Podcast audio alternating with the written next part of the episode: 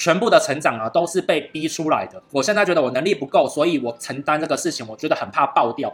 爆掉了之后啊，我可能就会有一些风险出来，该怎么办？压力很大的时候啊，并非只是压抑，而是可以干嘛？去做所谓的调压的动作，开启下面的小铃铛，打开全部的订阅。Hello，欢迎回到马克凡的生活 CEO，我是 Mark Van。来，今天这一个主题啊，我觉得非常有趣哈。有一个小伙伴问了我一个问题，他说公司交代他一个大的 project，他从来没有承担过，然后他觉得压力很大，他觉得很崩溃，也不知道该怎么办。但是呢，他还是把这个任务给承担下来。他问我该怎么办，我来跟你分享一件很好玩的一件事情。你应该要开心呐，你应该要开心。为什么？因为代表公司认可了你，相信了你。所以啊，你与其先担心自己做不到，压力很大，你倒不如可以先开场 party，讲说哟，公司认同我了。哦，先开心，让自己的情绪变更好，你才更好去做事情。当然，这只是一个呃转换期而已。当你开始做事的时候，你还是会发现到你的能力值超乎自己了。那该怎么办？这个时候啊，就要回到目标管理这件事情。当这件事情你认为他没有办法去做一个承担的时候，其实代表是你没有办法把全貌看清楚。所以你要透过用目标管理的方法，或者是透过跟你的前辈互动的过程当中，先去认知到这整个 project 的整体的大约轮廓。人啊，之所以会害怕、会焦躁，都是因为他看不到全貌。来跟你分享一个关键，怕这个字怎么写？不就是一个心再个白吗？当你心里空空的时候，你就会害怕；当你心里空空的时候，你就会焦虑。所以啊，当你要不焦虑的时候该怎么办？先去把全貌了解出来。当你了解了整个全貌之后啊。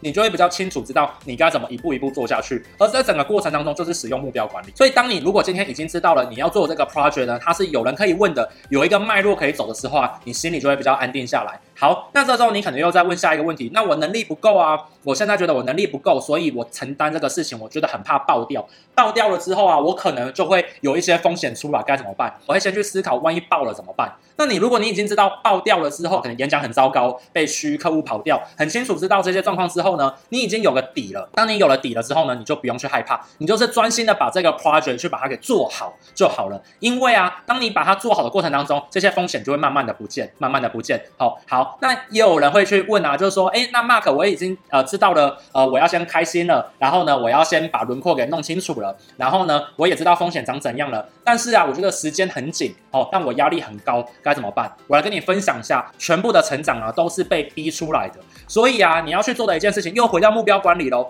把你整个的这个 project 拉出来，拉出你的 schedule，然后呢，去看每一步呢，精准的去达到它就好。那有没有可能你拉出来之后发现到自己做不到？有可能。所以这个时候啊，你就要去找你的前辈，找你的伙伴去当这个外援，因为毕竟你不是一个人去处理这件事情，你还有其他的身旁好友，而且公司愿意把这个大的专案丢给你，就代表相信你。所以啊，当你如果你已经超乎了你的 loading 的时候啊，基本上面呢，他还是会派一些资源来去做协助你的地方，所以不要太害怕。基本上面公司愿意让你做这件事情，就代表相信你而信任你哦。这是跟你讲的最后一个环节。那当然了的，如果执行的过程当中你真的压力很大很大，该怎么办？我来教你一个简单的方法。压力很大的时候啊，并非只是压抑，而是可以干嘛？去做所谓的调压的动作。例如说，你可以把你的专注力，假设像我，我自己本身是工程师，工程师起家的，所以当我压力很大的时候，我可能会跑去写程式，因为我觉得它的掌握度很高。当我在写程式的时候，我就会想到说，哦，原来这样子做一做之后，我可能还可以再做什么事情？我的泄压，我的压力就被卸掉了，我就可以再去做好我整个 project 里面的事情。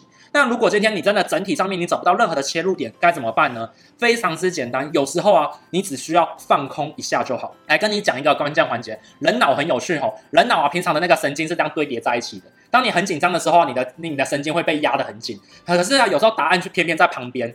答案偏偏在旁边，所以啊，你现在绷紧神经的时候，那个答案根本连接不到。这个时候啊，你去运个动，去洗个澡，然后这个时候你就突然突发奇想，因为你的神经可能出错线了，突然间接到旁边的答案，那你解答就跑出来了。所以当我自己压力很大的时候啊，我都会去看书、去运动、去洗澡、去唱歌哦。然后呢，当然了，我不会是去做逃避性的。有些人伙伴呢、啊，他会去做逃避性的，就觉得说一遇到压力，他就马上逃避去做他喜欢的事情。我会去给自己一个范畴，例如说，好，我希望我未来的一个小时，我是不想要碰到工作全部的事情。我这一个小时的时间，我就只想要运动，我不想要想其他的事情。这个时候啊，你反而运动完回来，洗完澡之后，哎。